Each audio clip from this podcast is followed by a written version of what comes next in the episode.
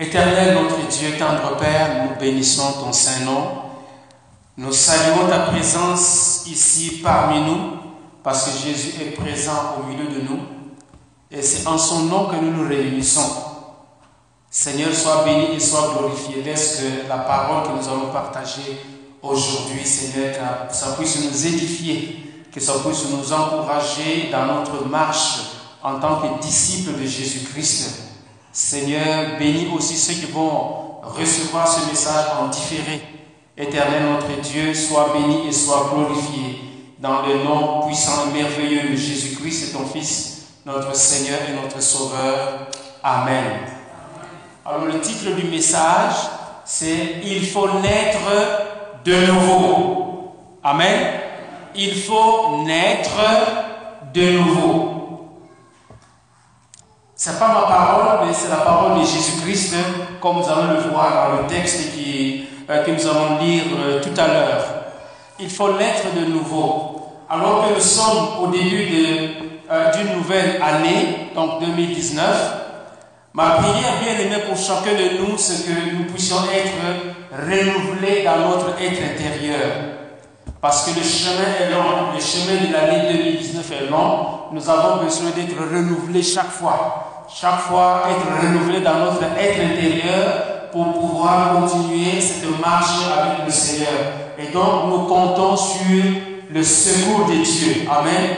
Le secours qui nous vient de l'éternel. Nous comptons sur le secours qui, nous vient de l'éternel pour pouvoir cheminer tout au long de cette année 2019. Euh, Et comme nous l'avons souligné, autant dans notre message du dimanche dernier que euh, dans certains moments de, cette célébration, notamment euh, dans décisions, même dans les chants, nous avons besoin du secours qui nous vient de l'éternel. Et bien, c'est la, pierre du secours. Et donc, euh, nous avons besoin de ce secours et chacun de nous, nous sommes interpellés, nous sommes appelés à regarder à Jésus. Amen. Nous sommes appelés à regarder à Jésus, euh, qui est notre Seigneur et notre Sauveur, comme nous l'avons chanté. Nous lui donnons toute la gloire qui lui revient. Amen. Donc, bien aimé, l'arrivée de cette nouvelle année, euh, par la grâce de Dieu, m'a mis euh, sur la piste de pouvoir parler de la nouvelle naissance. Nouvelle année, nouvelle naissance. Je pense que c'est un thème que nous connaissons euh, dans l'Église de façon générale, mais je crois que c'est important de revenir là-dessus et peut-être euh, apporter certains éléments qui vont nous éclairer pour mieux comprendre ce que c'est que la nouvelle naissance. Parce que le bien-aimé, euh, c'est un acte auquel tout le monde est appelé à s'intéresser. On doit s'intéresser à la nouvelle naissance, comprendre c'est quoi la nouvelle naissance. Quand Jésus dit, il faut naître de nouveau, qu'est-ce que Jésus veut nous dire? Quel est le message euh, qu'il veut, veut nous dire? Parce que de la même manière, bien aimé, de la même manière que la vie humaine commence par une naissance physique, de la même manière aussi, la vie spirituelle commence par une naissance en Dieu. Amen. Donc, ce sont deux naissances qui n'ont pas la, même signification, le même sens, mais euh, toute vie commence par une naissance. Et au printemps, on va voir que les, arbres qui ont de feuilles vont comme renaître. Voyez-vous, les feuilles de la lumière sont tombées et il y aura d'autres feuilles, d'autres bourgeons qui vont, qui vont sortir et on va voir un autre feuillage. Mais ça, c'est sur le plan physique. Mais sur le plan spirituel, nous sommes aussi appelés à, à naître de nouveau. C'est pour cela que euh, Jésus nous donne cet enseignement de pouvoir naître de nouveau. Et c'est un impératif. Jésus dit, il faut naître de nouveau. Amen. Il faut naître de nouveau. Donc, bien aimé, euh, nous devons comprendre bien que euh, quand nous venons au monde, nous ne sommes pas automatiquement enfants de Dieu.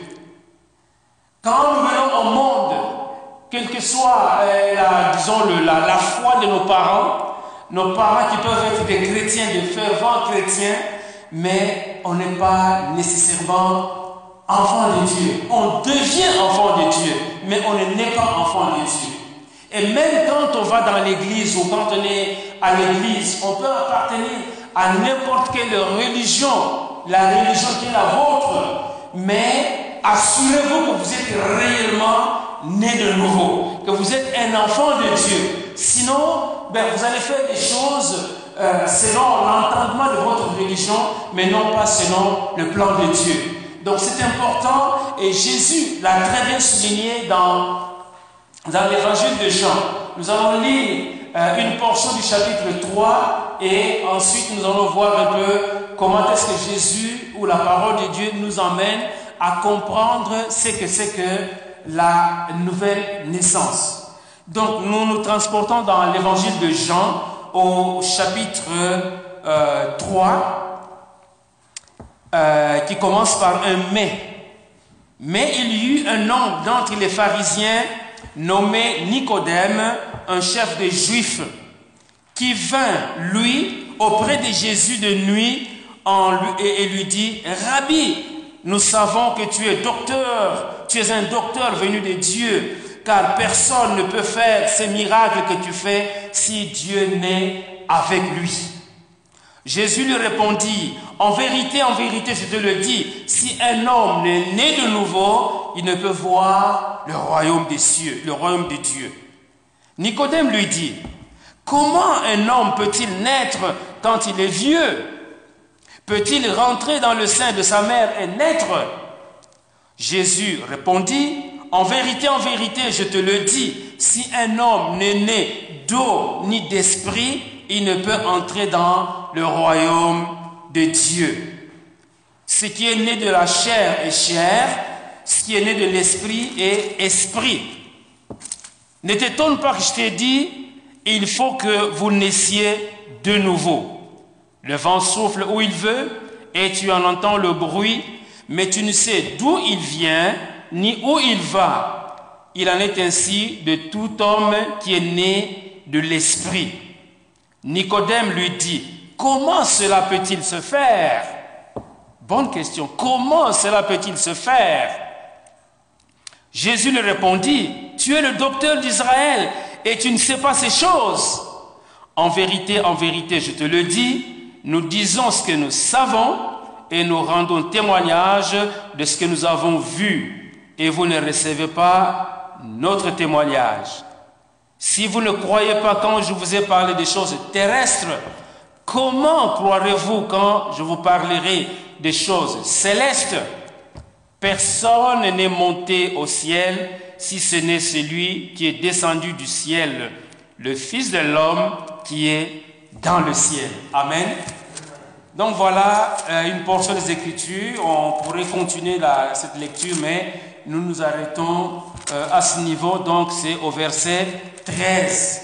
Alors je disais que euh, quand nous venons au monde, nous ne naissons pas automatiquement enfants de Dieu, mais la Bible nous dit que on devient enfant de Dieu. Et l'évangile de Jean, au chapitre 1er, la Bible nous dit, verset 10, euh, elle était dans le monde, elle c'est la parole. Hein. Vous savez, au, premier, au verset premier dit, au commencement était la parole, la parole était avec Dieu et la parole était Dieu. Et donc au verset 10, elle était dans le monde, et le monde a été fait par elle, par la parole, et le monde ne l'a point connu. Le monde n'a point connu la parole. La parole, c'est Dieu, c'est Jésus. Le monde ne l'a point connu. Premier élément à savoir, à, retenir. Au verset 11, la Bible dit, elle est venue chez les siens et les siens ne l'ont point reçue. Deuxième catégorie de personnes. Il y a d'abord le monde et puis les siens elle est venue chez les siens et les siens ne l'ont point reçue.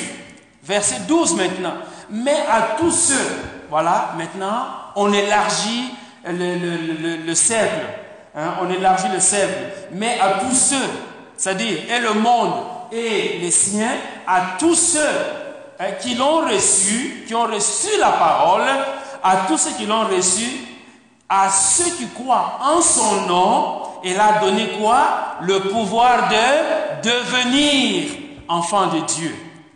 La parole à tous ceux qui l'ont reçu, à ceux qui croient en son nom, elle a donné le pouvoir de devenir enfant de Dieu.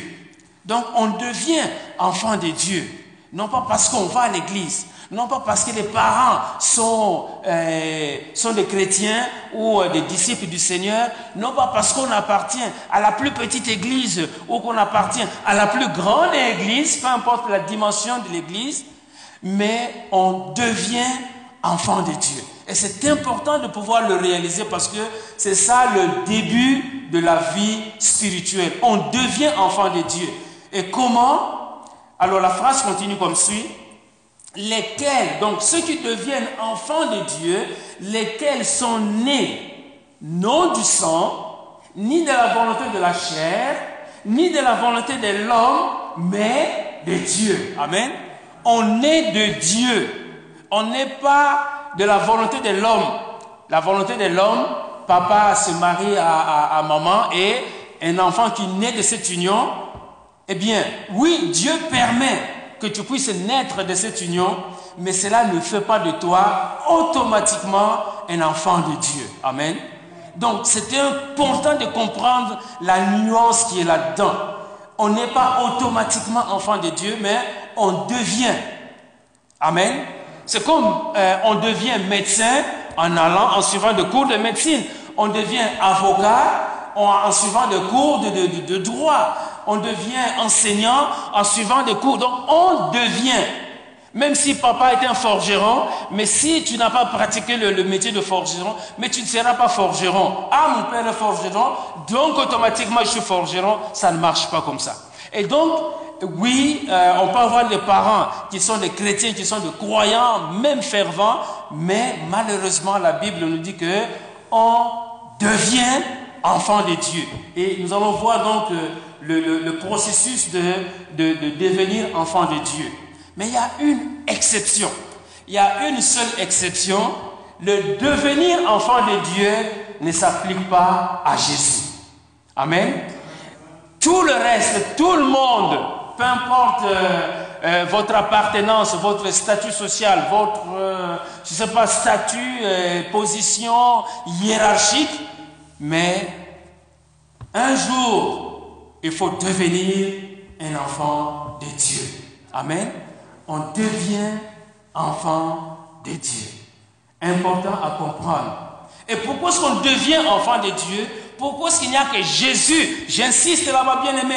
J'insiste sur le fait qu'il n'y a que Jésus qui fait exception. Parce que la Bible nous dit dans Romains chapitre 3, chapitre 3 verset 20, ce qui suit.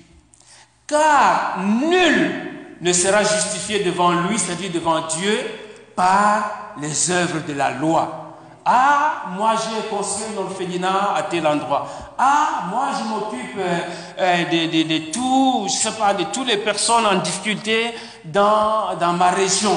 Ah, moi je suis celui qui balaye, je sais pas, l'église. Tout ça, ce sont des, des œuvres. Ça peut être de bonnes œuvres et gloire à Dieu. Mais ce n'est pas ça qui va faire que tu es un enfant de Dieu. Amen. Moi, j'ai transporté le sac du pasteur, donc je suis automatiquement enfant de Dieu. No way. Amen. Non, ça ne marche pas comme ça. La Bible dit car nul ne sera justifié devant lui par les œuvres de la loi, puisque c'est par la loi que vient la connaissance du péché. Voyez-vous, c'est par la loi, quand la loi a été donnée, et là maintenant, oh, ne fais pas ci, ne fais pas ça, mais quand on le fait, oh, on se rend compte qu'on a péché. Les enfants d'Israël, oh, ne faut pas, euh, n'ayez pas de représentation de, de, Dieu euh, avec des choses qui sont ni dans les cieux ni sur la terre. Et quand Moïse est allé sur la montagne, alors Aaron et les autres ont collecté, ont ramassé euh, tout ce qu'il y avait comme or, bijoux, ils se sont façonnés un Dieu, et puis paf, le Dieu est là. Mais parce que la loi était là, et quand ils ont fait cela, pouf, ils se sont rendus compte que hum, nous avons péché. Quand Moïse est descendu, eh bien, il était en colère, il a jeté les tables et puis il fallait tout recommencer. Parce que la loi avait révélé qu'il y avait du péché quelque part. Mais maintenant, sans la loi, maintenant, sans la loi est manifestée la justice de Dieu. Voyez-vous, Jésus, quand il est venu, non pas euh, pour abolir la loi, ça nous le savons, mais pour accomplir la loi. Et en accomplissant la loi, il nous amène sur le terrain de la foi. Amen. Il nous amène sur le terrain de la foi, sur le terrain de la justice de Dieu, à laquelle et à, et à laquelle rend le témoignage la loi et les prophètes. Donc la loi et les prophètes ne sont pas contre la foi, la loi et les prophètes ne sont pas contre la justice de Dieu, mais ils étaient, étaient là, la loi et les prophètes étaient là en préparation justement de l'œuvre que Jésus allait accomplir. Et le verset 22 nous dit, justice de Dieu par la foi en Jésus-Christ pour tous ceux qui croient. Amen. Justice de Dieu, non plus euh, par les œuvres, mais par la justice de Dieu pour tous ceux qui croient. Et la Bible ajoute cette phrase, il n'y a point de distinction. Amen. Sauf évidemment pour Jésus. Il n'y a point de distinction. Donc toutes les personnes, tous les noms qu'on a dans la Bible, depuis la Genèse jusqu'à l'Apocalypse, un nom d'homme, toute personne a péché est privé de la gloire de Dieu. Amen. Donc, la Bible, verset 23 dit, car tous ont péché et sont privés de la gloire de Dieu. Et ils sont gratuitement justifiés par sa grâce. Amen. C'est gratuit, ça ne coûte rien. C'est gratuit. Et parce que c'est gratuit, alors les gens disent, mais non, c'est pas possible. Mais non, non, ça ne doit pas être comme ça. Il faut payer quelque chose. Hein, comme Simon le magicien. Est-ce que je peux vous donner un peu d'argent pour que moi aussi j'ai le pouvoir d'imposer les, mains et pour que les gens puissent recevoir? On dit non, non, non, ça ne marche pas comme ça. Ils sont gratuitement justifiés par sa grâce, par le moyen de la rédemption qui est en Jésus-Christ. Amen. La rédemption qui est en, Jésus-Christ. Donc, bien aimé, ce message veut simplement apporter un peu de lumière, parce que c'est un sujet que nous connaissons, donc, on veut apporter un peu, hein, comme dit mon frère, un, peu, un peu. Amen. Un peu, un peu. Donc, un peu de lumière pour sortir de l'ignorance qui peut causer, ou pardon, l'ignorance que peut causer notre religion. Voyez-vous, je ne vous dis pas de sortir de votre religion que vous chérissez tant, mais juste un peu, un peu, un peu de lumière pour euh, sortir de l'ignorance que peut, que peut causer la religion à laquelle euh, vous, vous appartenez. Et donc, comme je l'ai dit auparavant, ce n'est ni le fait d'appartenir à des parents euh, chrétiens qu'on est automatiquement enfant de Dieu, même pas le fait d'être baptisé. Parce que pour être baptisé, le baptême, c'est une étape postérieure à la nouvelle naissance. Donc, si on est baptisé et qu'on n'est pas d'abord ou qu'on n'est pas, pas encore né de nouveau, ben, c'est un baptême euh, qui, doit être euh, sujet à, beaucoup de doutes. Comment est-ce que vous avez baptisé? Quel est le, processus qui vous a amené à être baptisé? Amen. Donc c'est pour cela que dans l'église ici, nous avons un cours sur le baptême et toute personne qui est intéressée, euh, comme dans le passé, il y a des gens qui ont suivi ce cours et qui ont rendu témoignage de euh, ce que ces personnes avaient appris. Donc, devenir un enfant de Dieu, c'est une démarche personnelle. Amen. Devenir un enfant de Dieu, c'est une démarche personnelle. Et c'est pour cela que Jésus dit, nous avons vu au verset 7, ne t'étonne pas que je t'ai dit, il faut, Amen, il faut que vous naissiez de nouveau. C'est une démarche personnelle de pouvoir naître de nouveau et cela vient de Jésus-Christ, notre Seigneur et notre Sauveur. Le passage que nous avons lu dans l'évangile de Jean au chapitre 3 commence par un mais. Mais il y eut un homme. Alors s'il y a un mais, c'est qu'il y a quelque chose qui précède euh, qu'on veut mettre en euh, contrebalancer. Hein, on veut contrebalancer. Il y a eu ceci, mais, il y eut un homme d'entre les pharisiens nommé Nicodème. Et nous allons voir ce qui précède ce mais-là pour pouvoir bien comprendre la suite du passage que nous avons euh, que, que nous avons lu. Au verset 23 du chapitre 2 dans Jean, la Bible dit, pendant que Jésus était à Jérusalem à la fête de Pâques, plusieurs crurent en son nom, voyant les miracles qu'il faisait. Mais Jésus ne se fiait point à eux parce qu'il les connaissait tous.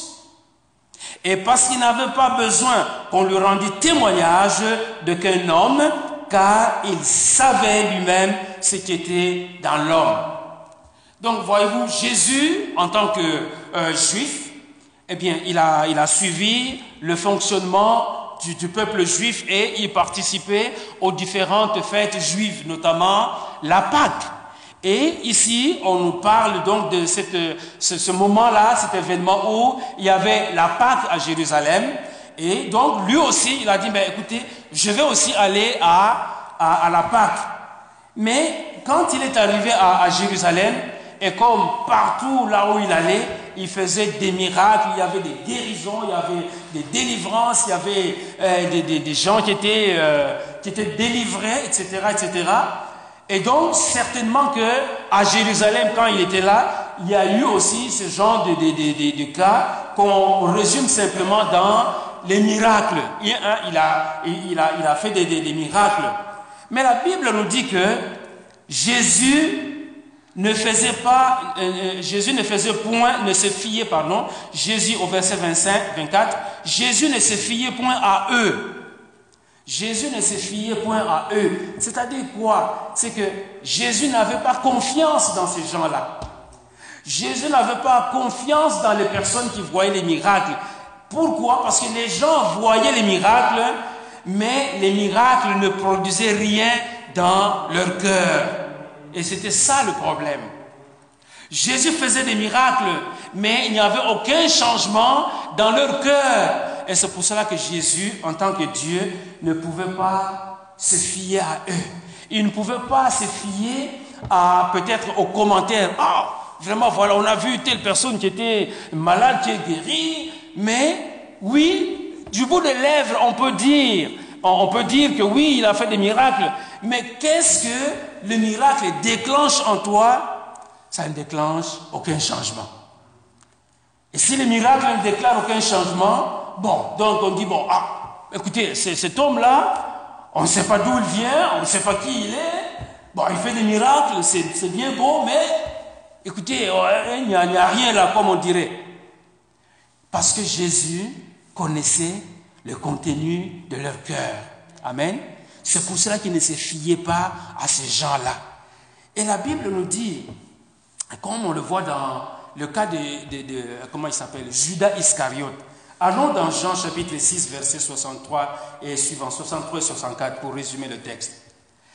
C'est l'esprit qui vivifie, la chair ne sert de rien. C'est l'esprit qui vivifie. Quand dans, dans, dans les déclarations, on peut dire Alléluia, oh gloire à Dieu, toutes ces choses-là. Mais si l'Esprit de Dieu n'est pas là-dedans, ce sont des, des blablabla, ce sont des paroles en l'air.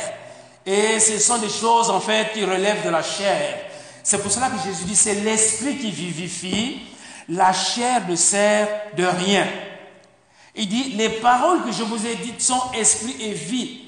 Quand vous entendez mes paroles, il y a de la vie dans, dans ces paroles. Quand vous entendez mes paroles, ce sont des paroles de l'Esprit de Dieu. Les paroles que, vous, que je vous ai dites sont esprit et vie. Mais il en est parmi vous quelques-uns qui ne croient point. Il y en a parmi vous des gens qui ne croient pas ou qui ne croient point dans ces paroles. Et la suite du verset 64 dit, car Jésus savait dès le commencement qui étaient ceux qui ne croyaient pas, qui ne croyaient point, et qui était celui qui le livrerait. Jésus le savait. Judas était là. Judas, Judas avait la bourse. Il côtoyait Jésus. Peut-être qu'il discutait avec lui. Maître, qu'est-ce qu'on va faire? Mais tout ça, c'est du bout des lèvres parce que dans un autre passage, on sait que son cœur était vraiment dans les finances. Lui qui était ministre des Finances, mais son cœur était en train de dire, ah, mais, non, mais cet argent-là, vraiment, pourquoi est-ce qu'on est en train de le, gaspiller? Au lieu de faire des projets pour dire, bon, euh, voilà, euh, comment est-ce qu'on va aménager, par exemple, le site du lac de Génézareth, ou bien comment est-ce qu'on va améliorer telle porte à Jérusalem, mais son cœur était ailleurs. Amen. Et Jésus le savait. Jésus le savait. J'insiste là-dessus parce que c'est un problème de cœur. Avant d'arriver à la nouvelle naissance, il faut d'abord que le cœur soit régénéré. Il faut que le cœur soit touché. Il faut que le cœur euh, soit malléable. Il faut que le cœur puisse changer. Et c'est la parole de Dieu qui amène ce changement. Amen. Donc Jésus ne pouvait pas se fier à ces gens-là parce que euh, il peut-être il le louait du bout des lèvres, mais il n'y avait aucun changement en eux. Et c'est pour cela que la Bible nous avertit. La Bible nous donne un conseil judicieux que nous connaissons dans Jérémie chapitre 17, verset 9 et 10.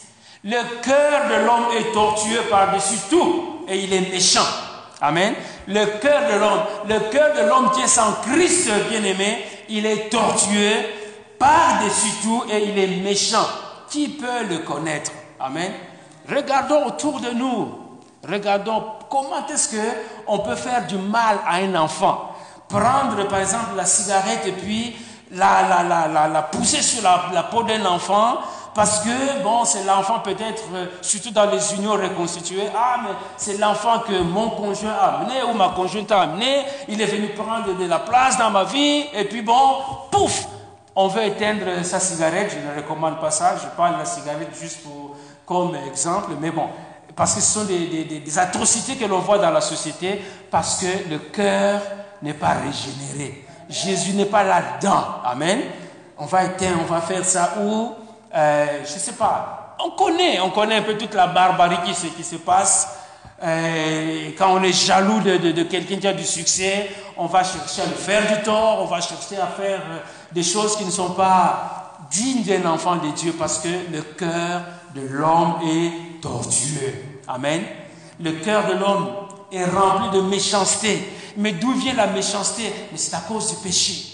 Quand le péché est rentré dans le cœur de l'homme, alors la méchanceté s'est développée là-dedans. C'est pour cela que la Bible dit, le cœur est tortueux par-dessus tout et il est méchant.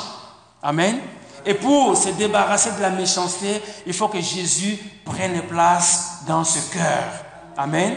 Pour que la méchanceté s'en aille, il faut naître de nouveau. Amen. Alléluia. Qui peut le connaître? Mais l'Éternel répond lui-même. Il dit, moi, l'Éternel, j'éprouve le cœur, je sonde les reins pour rendre à chacun selon ses voies, selon le fruit de ses œuvres. Bien-aimés, qu'on se le dise, nous qui sommes ici et ceux qui nous entendent par ailleurs, Dieu connaît notre cœur. Nous avons une belle façade, mais l'intérieur, seul Dieu qui le connaît. Amen.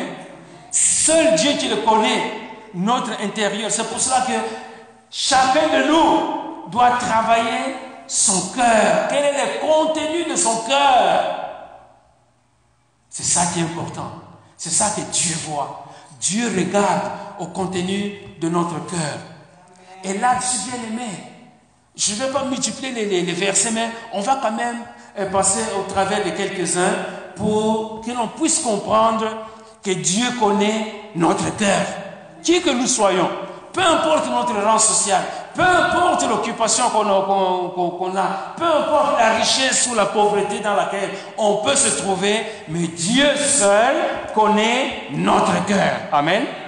Et c'est en fonction de notre cœur que la Bible dit, euh, pour rendre à chacun selon ses voies. Il va rendre, Jésus, Dieu dit, moi l'Éternel, je prouve le cœur, je sonde les reins pour rendre à chacun selon ses voies, selon le fruit de ses œuvres. Amen. Nous ne serons pas jugés par euh, hein, comment on s'est coiffé, on a fait, on a été chez le coiffeur, il a bien arrangé notre tête avec, ou avec euh, tout ce que l'on connaît, et puis Dieu va dire, ah, c'est toi. Non. Dieu, ce qui l'intéresse, c'est notre intérieur. Alors, dans Hébreu chapitre 4, verset 12, la Bible dit, car la parole de Dieu est vivante et efficace plus tranchante qu'une épée quelconque à deux tranchants, pénétrante jusqu'à partager âme et jointure, âme et esprit, jointure et moelle. Elle juge les sentiments et les pensées du cœur. Amen. Elle juge. La parole de Dieu juge les sentiments et les pensées du cœur. Bien-aimés, faisons attention à notre cœur. Amen. Faisons attention à notre cœur. Qu'est-ce qu'il y a dans notre cœur? Nulle créature n'est cachée devant lui. Amen. Nulle créature. Bien-aimé, comme je l'ai dit, toute personne humaine, toute personne qui est née de femme, de, ça, d'une femme, à l'exception de Jésus, toute créature n'est, nulle créature, pardon, n'est cachée devant lui, mais tout est à nu et à découvert aux yeux de celui à qui nous devons rendre compte. Amen. Nous aurons à rendre compte à Dieu qui nous voit. Même si nous faisons les choses en secret, même si nous faisons les choses en cachette, même si nous faisons les choses dans l'obscurité la plus obscure, bien-aimés, ou même sous le grand ciel, mais un jour, nous rendrons compte de ce qu'il y a dans notre cœur. Alors nous avons intérêt, bien-aimés, à dire, Seigneur, purifie mon cœur. Purifie mon cœur. Nous avons besoin que le Seigneur puisse purifier notre cœur. On se rappellera de l'épisode où Samuel devait euh, choisir euh, euh, celui qui allait remplacer Saül, le roi Saül. Et puis il est allé chez un certain Isaïe et alors il lui a demandé de faire passer devant lui ses enfants. Et dans 1 Samuel 16, verset 6, la Bible dit, lorsqu'ils entrèrent, Samuel, il se dit, en voyant Eliab, certainement loin de l'Éternel et ici devant lui. Parce qu'il était grand, il était beau, un bel homme, belle prestance. Ah, ça doit être lui que l'Éternel a choisi.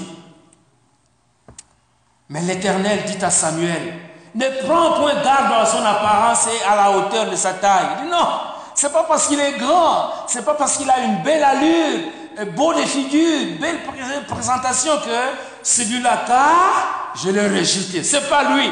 Samuel, fais attention, c'est pas lui. C'est pas lui. L'Éternel ne considère, pas ce que l'homme considère. Toi, Samuel, si Hein, tu t'accroches à la beauté de cet homme, à sa stature, à sa carrure, tu fais fausse route. L'Éternel ne considère pas ce que l'homme considère. L'homme, cependant, regarde à ce qui frappe les yeux, mais l'Éternel regarde au cœur. Amen. L'Éternel regarde au cœur. L'Éternel regarde au cœur. Amen. L'Éternel regarde au cœur. C'est pour cela que, bien aimé, Malheureusement, on n'a pas de, jeunes qui sont en préparation pour se marier, mais il ne faut pas regarder la beauté physique. Oui, c'est bien, hein? c'est bien d'avoir euh, un bel homme et une belle femme, c'est bien. Mais le cœur, est-ce qu'il est au Seigneur? Parce que il y a beaucoup de films qui montrent que voilà, tout commence bien beau, mais quand on se retrouve quelque part, alors là, la misère commence. Parce qu'on a dit, ah, cet homme qui est musclé, sportif, vraiment c'est lui qui me convient. Mais en réalité, ce n'est pas la bonne personne pour vous. Un autre passage, parce que c'est important, je voudrais insister sur le cœur, le cœur de l'homme. Un Chronique chapitre 28 verset 9, ici c'est David qui est en train de, de préparer son fils Salomon. Et David dit, et toi Salomon mon fils, connais les dieux de ton père et sers-le d'un cœur dévoué et d'une âme bien disposée. Amen. Le cœur, ça passe par le cœur bien-aimé. Un cœur dévoué et une âme bien disposée. Car l'Éternel sonde tous les cœurs au pluriel. Amen. L'Éternel sonde tous les cœurs. Les cœurs qui sont en Amérique du Nord, du Sud. Les cœurs qui sont en Afrique les cœurs qui sont en Asie, en Europe, en Océanie, l'Éternel sonde tous les cœurs et il pénètre tous les desseins. c'est-à-dire tous les plans, l'Éternel, il les connaît. Amen. Nos ordinateurs, on peut cacher de l'information dans nos ordinateurs. Mais qui a donné l'intelligence pour faire les ordinateurs? C'est Dieu. Donc il va aller même dans les, ordinateurs. On peut avoir le mot de passe le plus sophistiqué, mais déjà, avant même de, construire ce mot de passe, c'est lui qui t'a donné cette intelligence de dire un mot de passe. Voyez-vous? Donc l'Éternel connaît, il pénètre tous les dessins et toutes les pensées. Amen. Bien aimé, regardez. L'Éternel sonde tous les cœurs, ça c'est un. Il pénètre tous les desseins, ça c'est deux. Et toutes les pensées. Donc, quelle est la sphère, quelle est notre sphère à nous euh, que Dieu ne connaît pas, que Dieu ne peut pas toucher, que Dieu ne peut pas regarder, que Dieu ne peut pas sonder? C'est zéro, il n'y en a pas. Amen. Alors pourquoi être orgueilleux? Pourquoi est-ce que être vantard Pourquoi se vanter À moi, à moi, c'est C'est parce que hein, dit vanité, des vanités, toutes ces choses-là. Ah, parce que euh, j'ai richesse, hein, donc il n'y a rien. Euh, écoutez, moi je suis au-dessus de tout le monde. Écoutez, euh, tu vois, au lieu de parler naturellement, maintenant on va chercher la parole au fond de la gorge. Oh, Voyez-vous? Donc, bien aimé, la Bible dit, si tu le cherches, voilà le conseil que David est en train de donner à son fils. Si tu le cherches, il se laissera trouver par toi. Amen. Si tu le cherches, il se laissera trouver par toi. Mais si tu l'abandonnes, il te, il te rejettera pour toujours. Si tu le cherches, Amen. Donc, nous sommes euh, euh, habilités à chercher l'éternel. Amen. Qu'on ne vous dise pas, ah, on ne peut pas chercher l'éternel. Voilà un autre verset qui nous dit, voilà, si tu le cherches, il se laissera trouver par toi. Mais si tu l'abandonnes, il te rejettera pour toujours. Mais ça, nous sommes dans l'Ancien Testament, donc la loi était dure. Nous sommes dans la grâce et la grâce de Dieu que nous avons par Jésus-Christ nous permet de, quand nous tombons dans le péché, de revenir à lui par Jésus-Christ. Amen. Si nous confessons nos péchés, il est fidèle et juste de nous pardonner et nous purifier donc de toute iniquité. Donc, quand Jésus dit, euh, que la Bible dit que Jésus ne se fiait point à eux parce qu'il les connaissait tous. Il n'y avait pas d'exception, il les connaissait tous. Et parce que, euh, euh, et parce qu'il n'avait pas besoin qu'on lui rendît témoignage d'aucun homme, car il savait lui-même ce qui était dans le cœur de l'homme. Qu'est-ce qu'il y avait dans le cœur de l'homme? Évidemment, la Bible ne, va pas dans les détails de cela, mais on peut, penser à, au mal, à la méchanceté, à l'hypocrisie, euh, à la médisance, à tout ce qui est négatif. Cet homme-là, ben écoute, on l'a vu, hein, il est, il est, il est d'où? Il est de Nazareth. Oh, mais Nazareth, c'est quoi? C'est dans le nord, c'est un milieu pauvre là-bas. Qu'est-ce qui peut venir de Nazareth? Voyez-vous? Ah, mais lui, mais son, son père, c'est qui?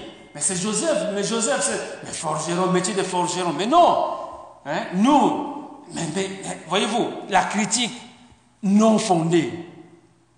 Donc, Jésus connaissait ce qu'il y avait dans leur cœur.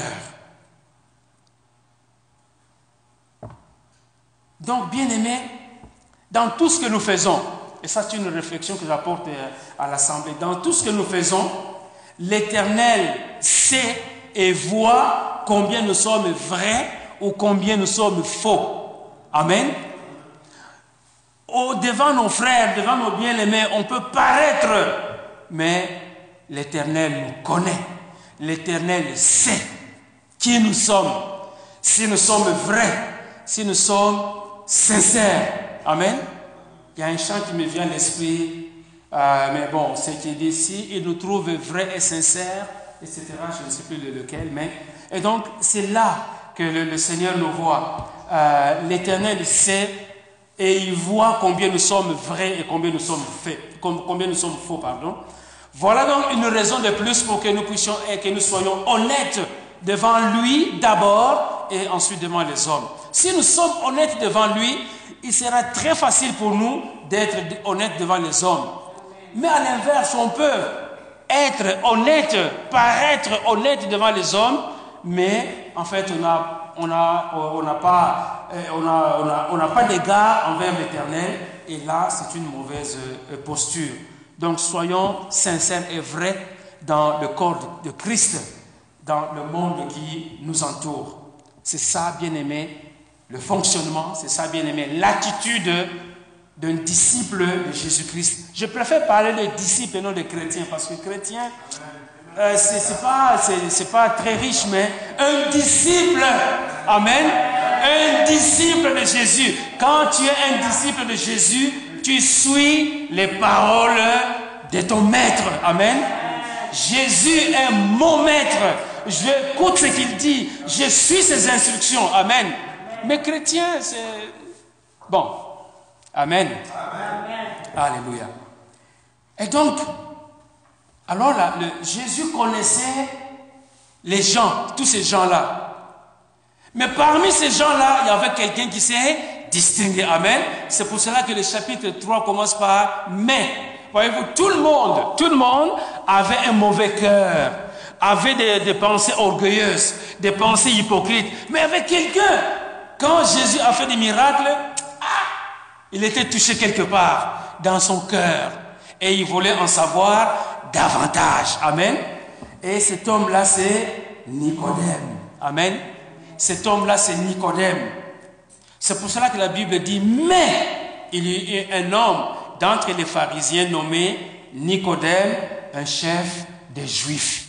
Amen. Nicodème en grec veut dire euh, victorieux du peuple, parce que c'est un mot composé Nike, hein, comme Nike, hein, mais Nike, ça s'écrit de la même manière, avec un accent circonflexe sur le E, veut dire victoire, et démos, hein, démocratie, peuple. Donc, victorieux du peuple, Nicodème. Amen. Nicodème. On ne sait pas grand-chose de cet homme-là, mais euh, ni de son, évolution, mais on sait que euh, cet homme, on le voit à, à trois occasions différentes, notamment ici dans le, passage qui nous occupe, où Nicodème est allé écouter les instructions du Seigneur, de Jésus. Donc ça, c'est une première apparition de Nicodème dans la parole de Dieu, particulièrement dans l'évangile de Jean. La deuxième fois où on voit Nicodème, c'est, euh, on ne va pas mettre le texte au tableau euh, ou à l'écran, mais c'est toujours dans l'évangile de Jean au chapitre 7, versets 45 à 51.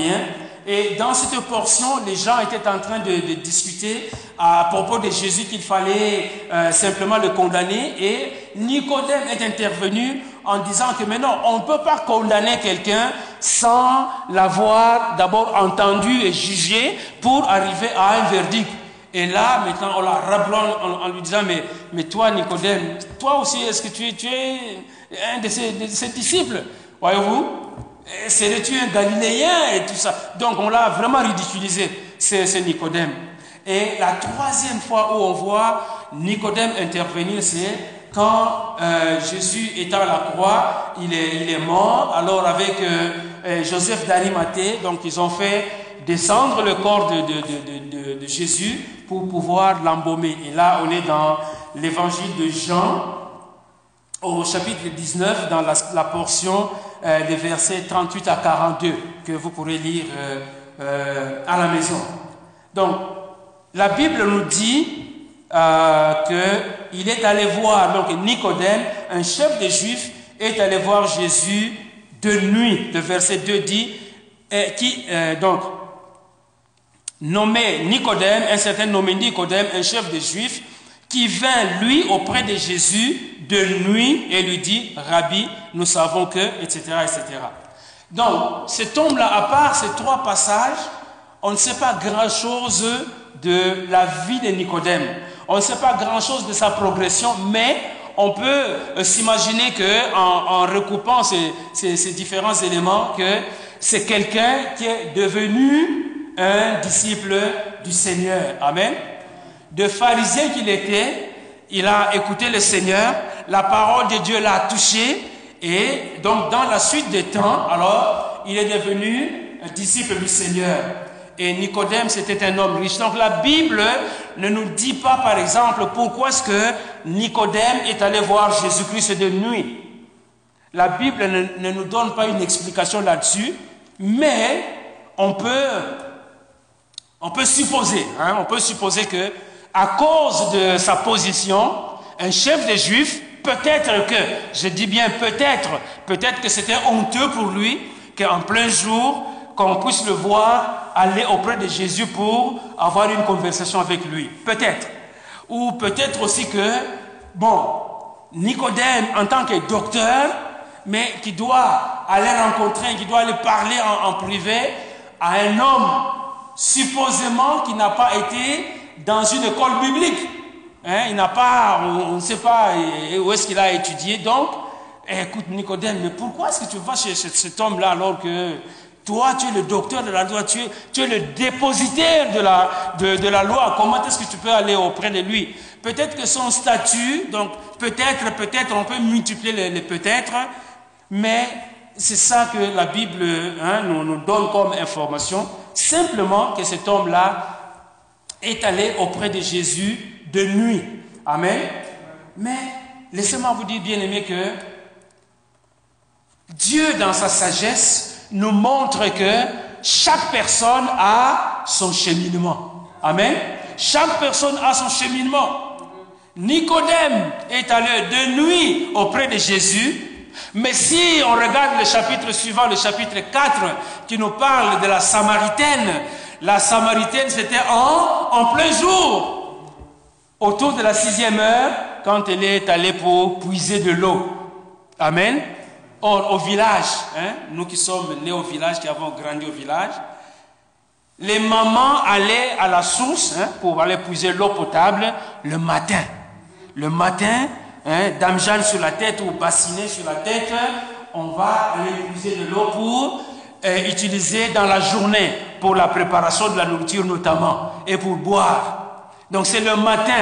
Hein, une femme mariée va aller chercher de l'eau le matin. Amen.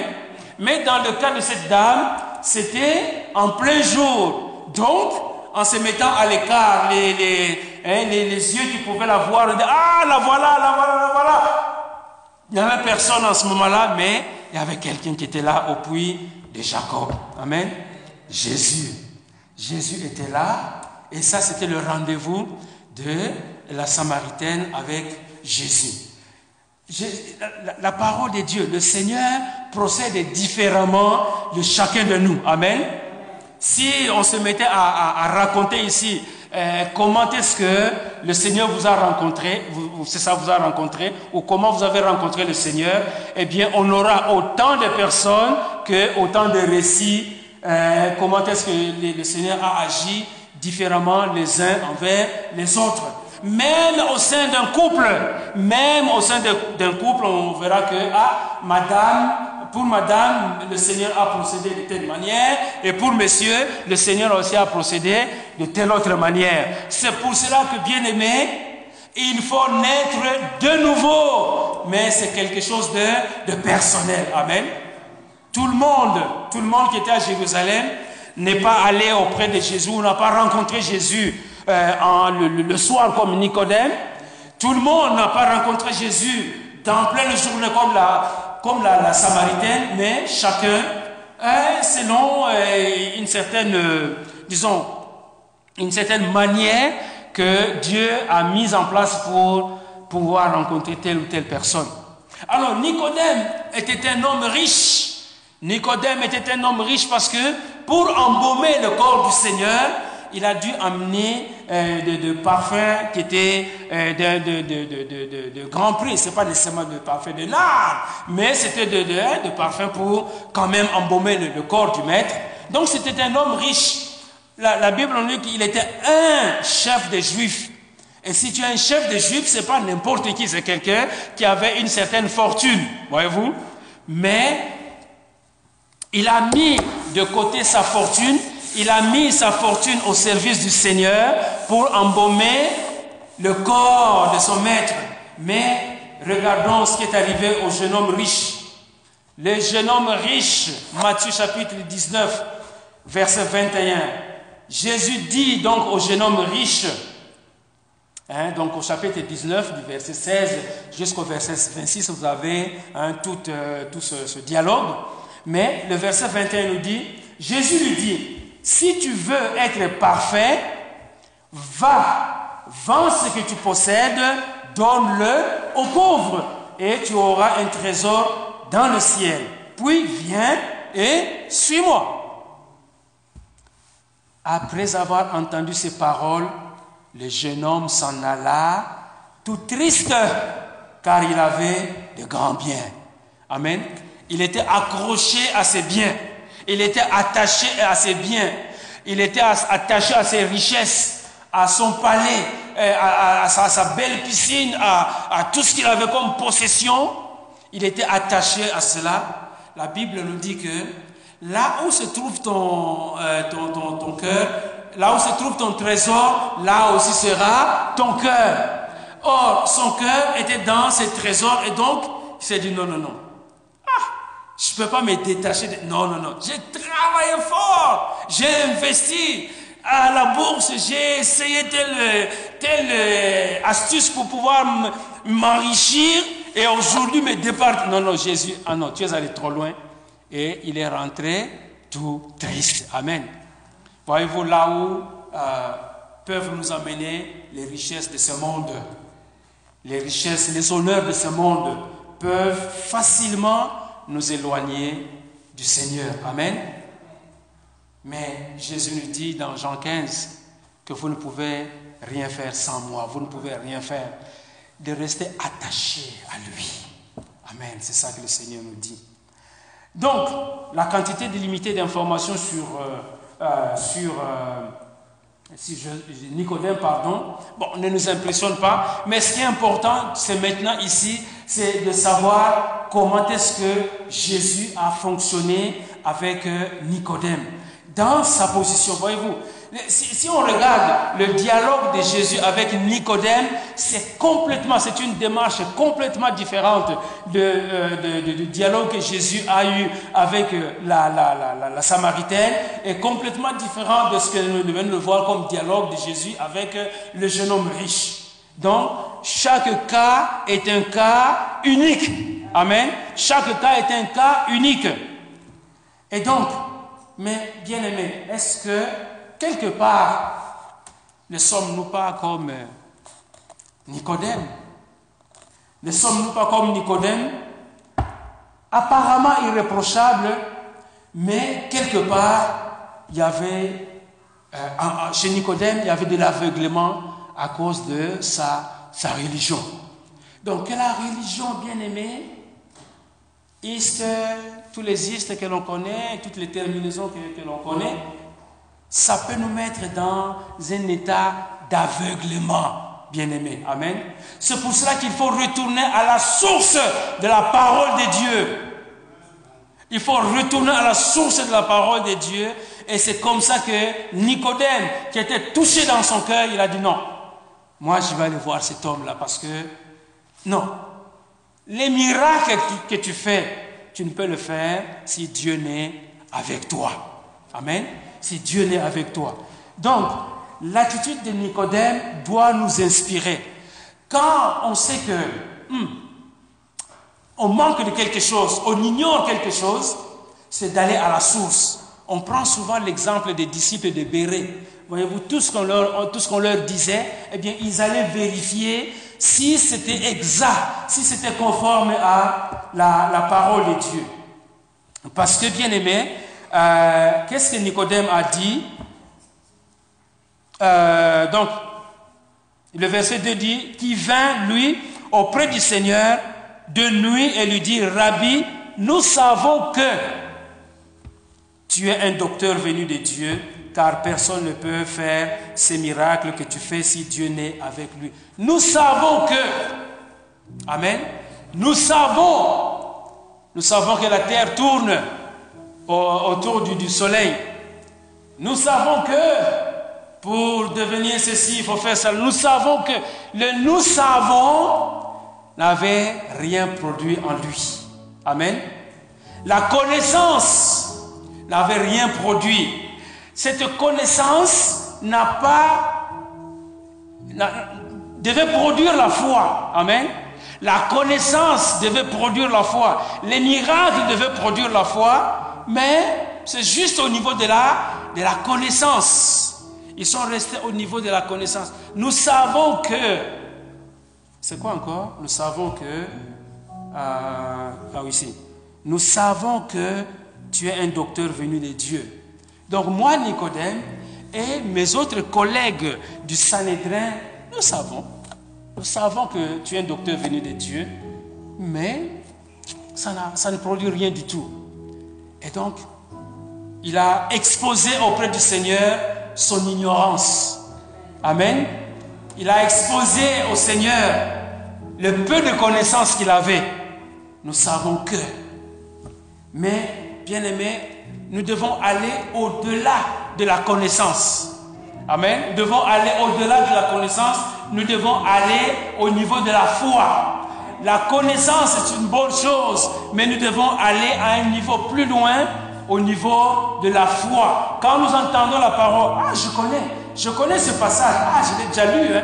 ah, je, connais, ah, ce verset-là, je, je le connais. C'est bien de connaître ce verset-là, mais est-ce que ce verset génère la foi en toi? Voilà la différence entre connaître et arriver au niveau de la foi. Donc quand nous lisons la parole de Dieu et montons un peu de niveau pour ne pas se limiter à la connaissance, parce que la connaissance va être intellectuelle. Amen.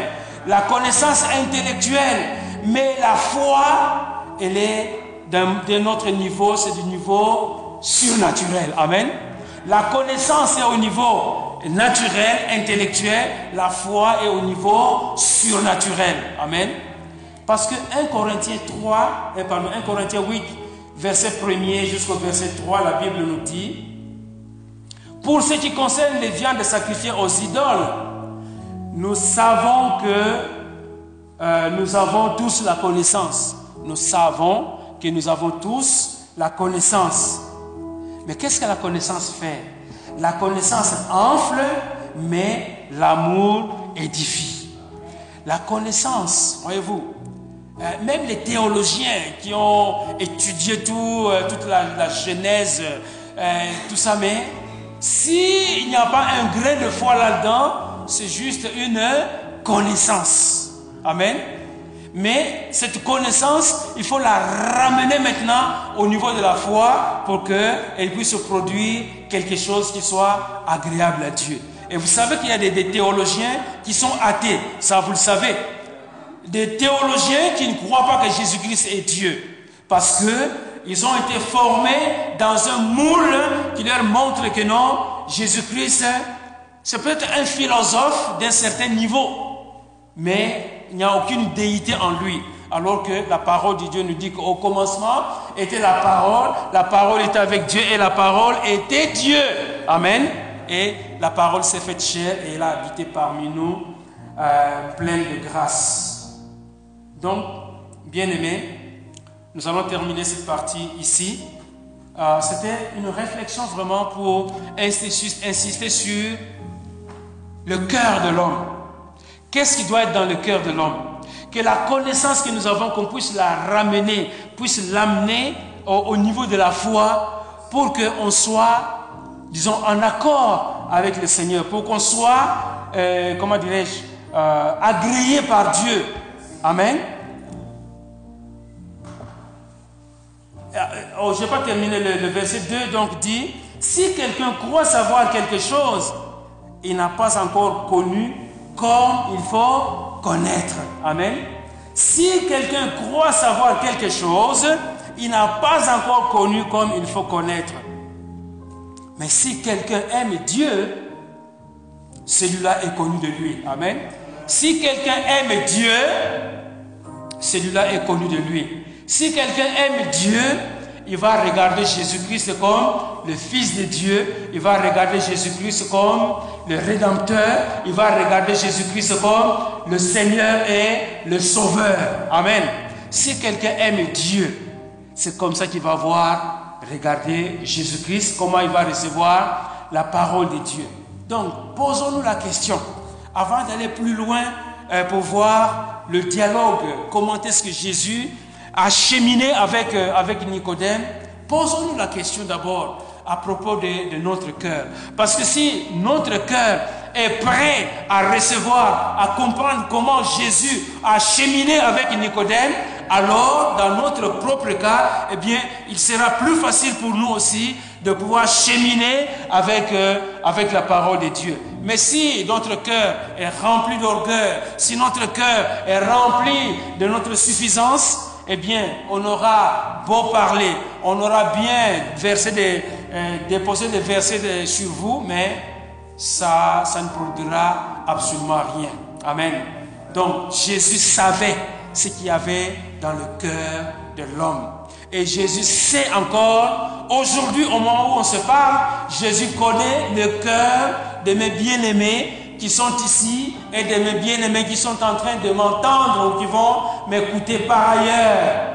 Donc il est temps pour nous, bien-aimés, de regarder à notre cœur. Quel est le contenu de notre cœur? Qu'est-ce qu'il y a dans notre cœur? Posons-nous la question de savoir si nous aimons vraiment Dieu. Et c'est important d'ajouter, c'est un adverbe, hein, je ne sais pas, je ne sais plus en tout cas, vraiment, hein? Vraiment, parce que ça apporte une nuance. Posons-nous la question de savoir si nous aimons vraiment Dieu. Hein? On va faire vibrer le R, vraiment Dieu. Posons-nous la question si nous aimons, vraiment Dieu, malgré nos connaissances, malgré nos diplômes, malgré euh, nos avoirs, malgré notre prestance, malgré notre position, malgré la réputation que nous sommes bâtis, est-ce que nous aimons vraiment Dieu C'est une question que chacun de nous doit se poser. Et en se posant cette question, ah, il faut être franc, il faut être honnête. Si on... Ah, j'aime Dieu, mais ah, pas, je ne suis pas encore arrivé là, il n'est pas encore trop tard. Seigneur, je veux vraiment t'aimer. Je veux vraiment t'aimer parce que tu es saint. Tu es digne de la gloire, tu es digne de la louange. Est-ce que la connaissance que nous avons, que nous avons accumulée hein, dans les temps de, euh, des philosophes comme Jean-Jacques Rousseau et les autres, il était docteur en droit et puis en physique et puis euh, je ne sais pas dans quel, quel, domaine. Donc oui, tu peux accumuler toutes ces connaissances-là, mais est-ce que ça t'amène à connaître Dieu, à aimer Dieu Voilà, sinon alors, ça ne sert absolument à rien. Est-ce que cette connaissance nous rapproche de Dieu ou au contraire, elle nous éloigne de lui? Voilà, on va se laisser sur euh, cette réflexion-là et que chacun de nous puisse vraiment faire son bilan personnel. Surtout que nous sommes au début de l'année où les gens font à la fois bilan de l'année dernière et peut-être projeter les choses de, pour l'année suivante. Est-ce que nous aimons Dieu? Est-ce que moi j'aime Dieu?